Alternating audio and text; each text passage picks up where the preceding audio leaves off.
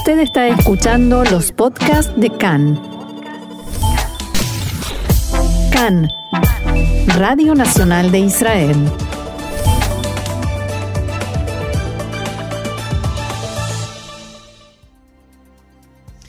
Vamos entonces al desarrollo de la información que comienza por supuesto con política. El presidente Reuben Rivlin anunció oficialmente hace unos instantes nada más al presidente de la Knesset, Yuli Edelstein, que ningún candidato logró formar gobierno y ahora el mandato pasa a manos del Parlamento.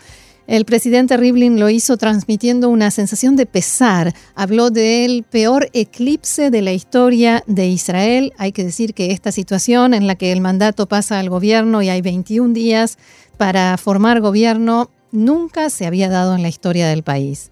Luego de conversar con Rivlin para devolver el mandato de formación de gobierno, Benny Gantz habló anoche frente a la prensa y dijo que hizo todo lo que estaba a su alcance para llegar a la unidad y a la reconciliación, pero frente a él estaba plantado un bloque que insistió en priorizar el bien personal de una persona, por Netanyahu, por sobre el bien de los enfermos en los pasillos de los hospitales. Escuchémoslo.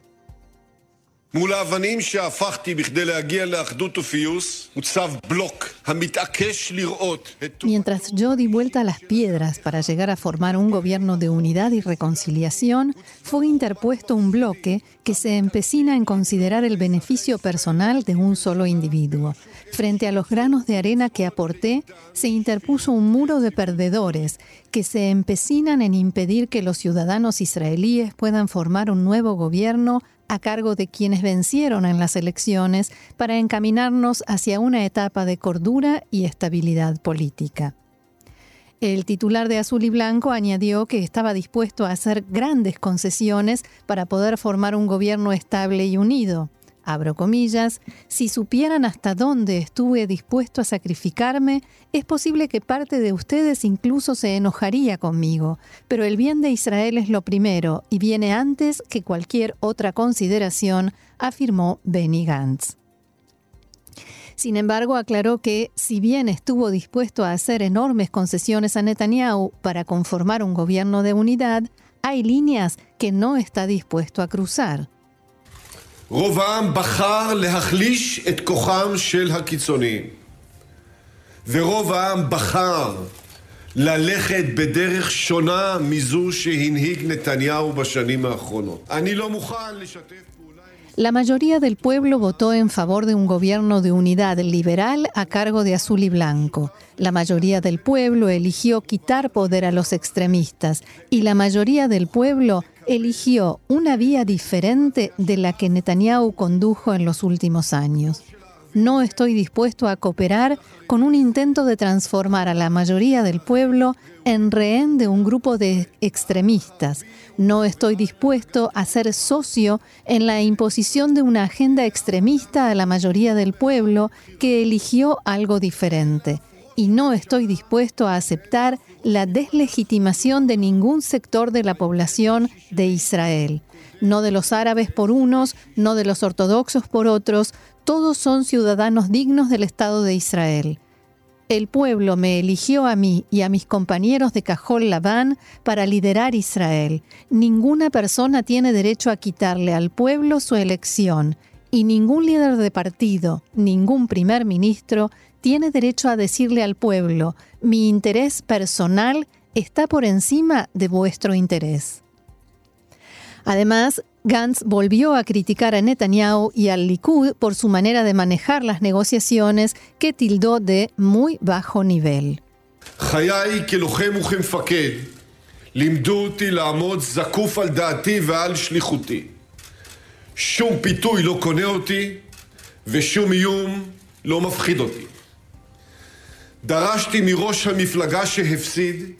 Mi vida como combatiente y como comandante me enseñó a mantenerme firme en mis convicciones y mi misión. Ninguna tentación me compra y ninguna amenaza me asusta. Exigí al titular del partido que perdió el jefe del partido que perdió en las elecciones, que llevara a cabo negociaciones directas, respetuosas y efectivas conmigo y acordes a los resultados de las elecciones. En respuesta recibí de él o de sus allegados insultos, instigación y videos infantiles que no condicen con el espíritu israelí, que por supuesto no condicen con la moral judía. Eso es parte de una campaña de odio e instigación cuyo objetivo es justificar el atrincheramiento en un gobierno de transición en contra de la voluntad de los electores. Por su parte, Netanyahu le respondió a Gantz y dijo que tiene razón en una sola cosa. Israel verdaderamente necesita un gobierno de unidad por la seguridad, por la voluntad del pueblo y por la reconciliación.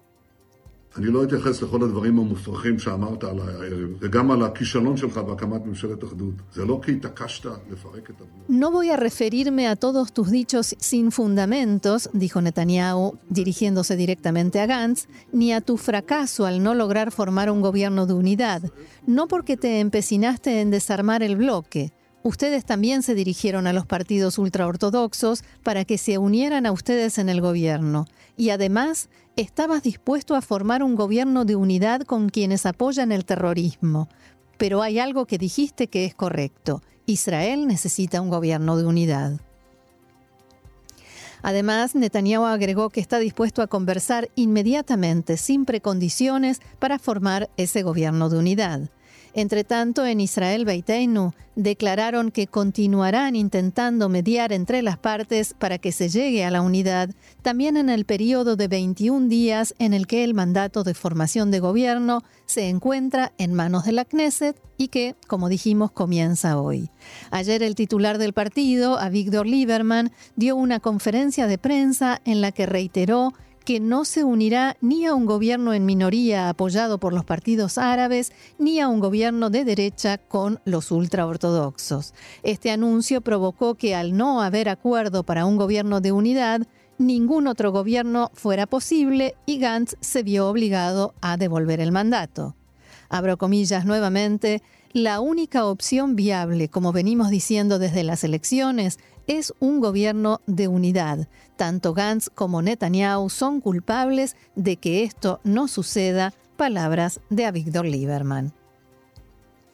Además, el titular de Israel Beitenu aseguró que el Likud le ofreció incluso una rotación en el cargo de primer ministro a cambio de unirse al bloque de, de derecha y ultraortodoxos para que Netanyahu forme gobierno pero dijo que no está dispuesto a vender sus valores a cambio de un cargo. Asimismo, afirmó no estar dispuesto a entrar al gobierno con los ultraortodoxos, ya que estos no se muestran dispuestos a aceptar sus exigencias con respecto a religión y Estado, que son la aprobación de la ley de enrolamiento para ultraortodoxos, matrimonio civil, transporte público en Shabbat y el reconocimiento de conversiones al judaísmo por parte del Estado que no sean solamente las del rabinato central, controlado por ultraortodoxos. Abro comillas una vez más, tenemos 150.000 jóvenes que solo estudian Torah, no trabajan, no van al ejército, no aportan al país y viven de subsidios. Estudiar Torah es muy importante, pero no se puede hacer a costa de todo el resto de la población. Estos jóvenes no estudian matemáticas, ciencias ni inglés en sus colegios estamos permitiendo que generaciones enteras sean inempleables desde la niñez. Esto se debe a que sus partidos, que son antisionistas, se venden al mejor postor, tanto a la izquierda como a la derecha. Le ofrecen sus mandatos a cambio de que no les toquen sus beneficios y que les otorguen más. Esto se debe terminar ahora y la única forma es la unión, sostuvo Lieberman. Ante estas declaraciones, el parlamentario Moshe Gafni de Yaduta Torah atacó duramente a Lieberman, y no fue el único, hay que decir, tildándolo de antisemita e incluso insultándolo.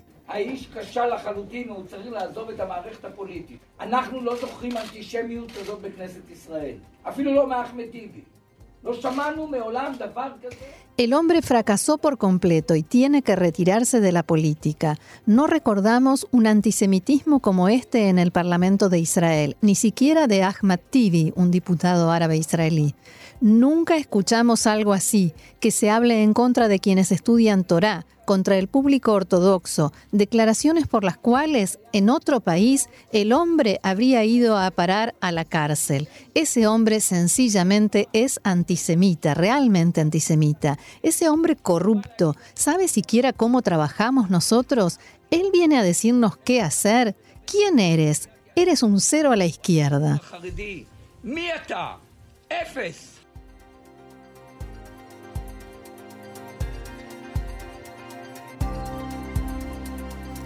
Y de cara al último periodo disponible para evitar una nueva ronda de elecciones, el parlamentario de Israel Beitenu, Oded Forer, presentará una propuesta en la Knesset para posibilitar a siete parlamentarios abandonar sus partidos y formar nuevas agrupaciones para que de esa manera se revelen nuevas posibilidades para formar gobierno. Recordarán que lo veníamos anticipando en programas anteriores.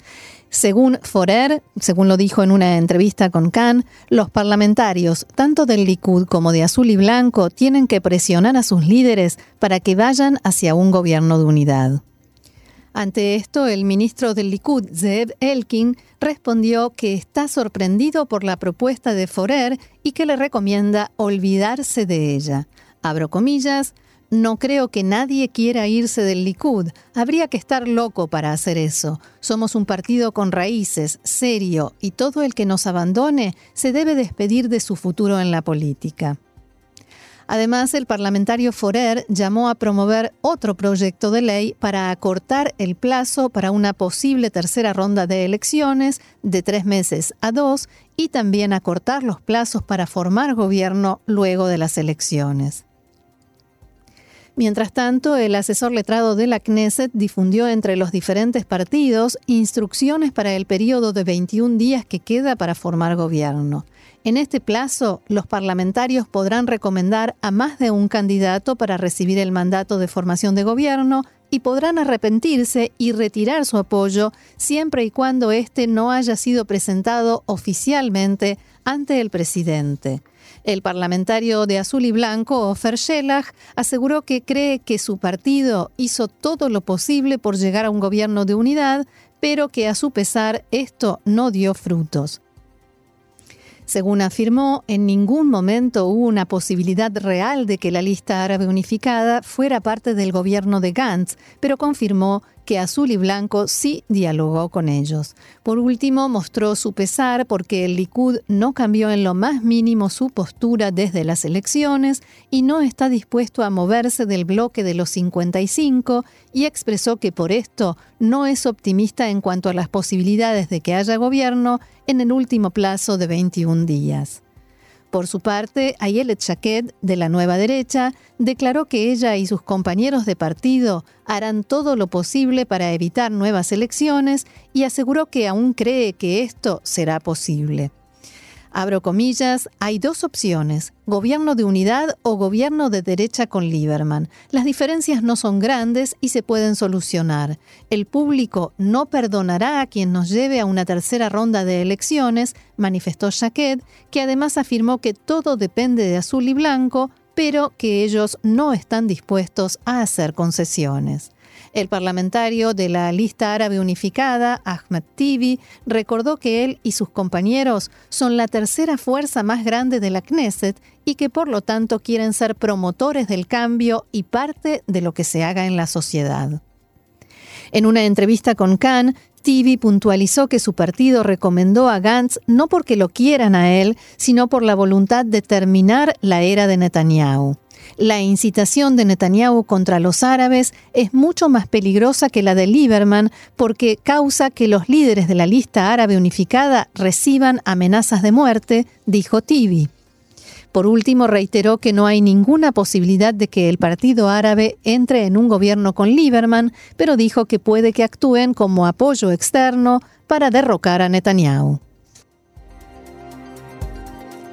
Y en medio de esta compleja situación política, el rival de Netanyahu dentro del Likud, el exministro Gidon Saar, contradijo esta mañana al líder del partido y llamó a realizar elecciones primarias debido a la intención de Netanyahu de anularlas. Ya hace mucho tiempo que no hay primarias, dijo, y creo que yo soy capaz de formar gobierno y unir al pueblo. Palabras de Gidon Saar.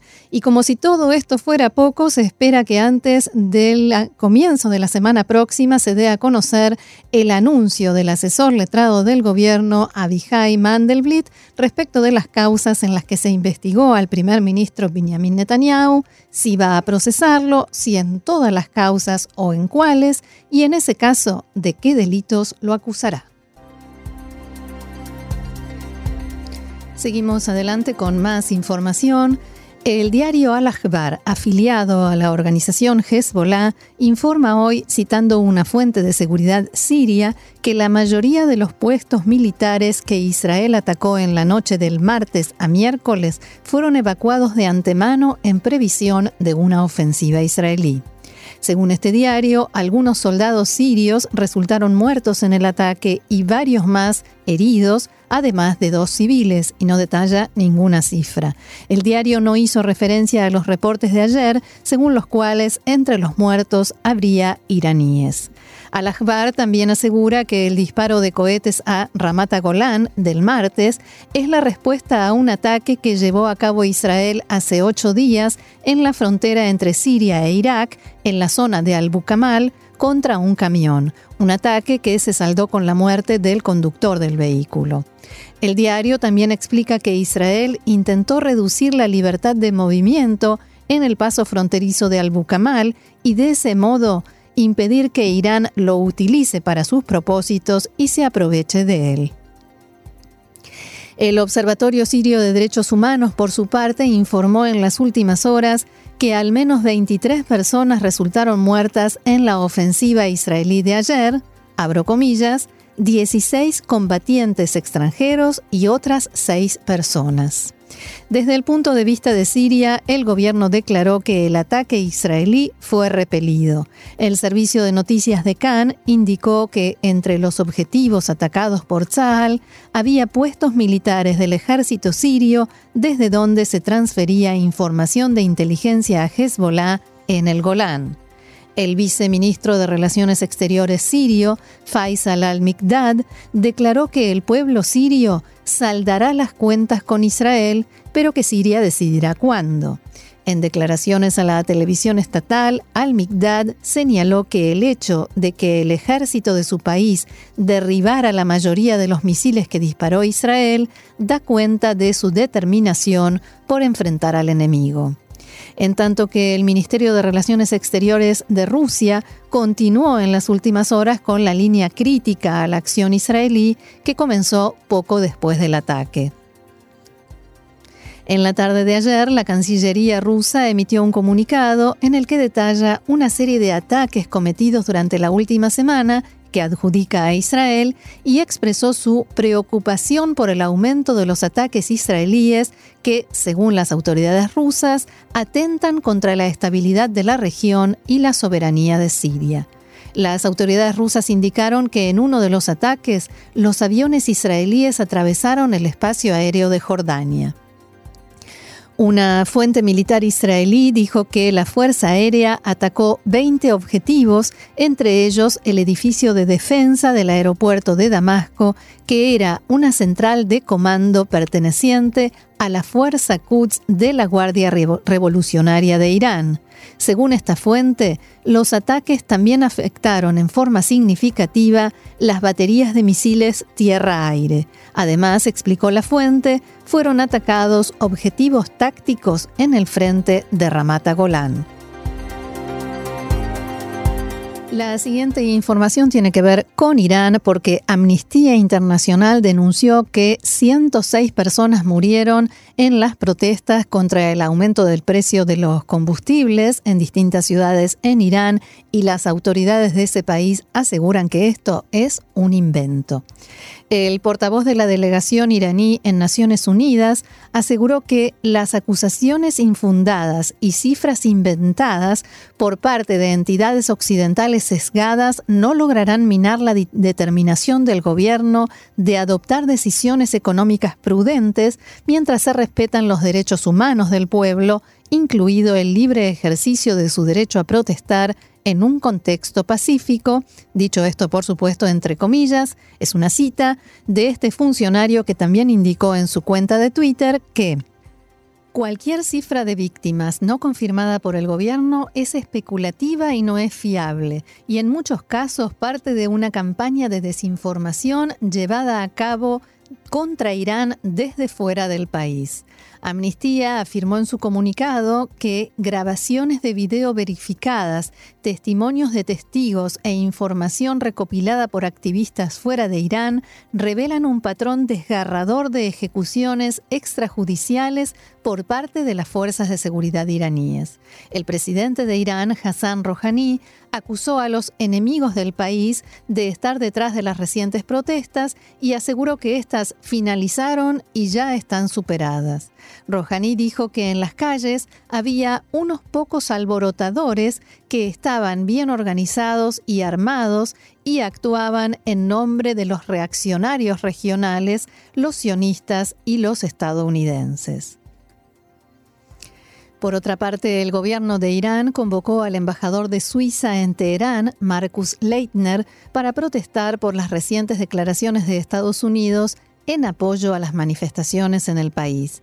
El embajador suizo representa los intereses de Estados Unidos en Irán, ya que Washington no cuenta allí con embajada. El diplomático recibió también una nota oficial de protesta, según ha informado la agencia de noticias iraní IRNA.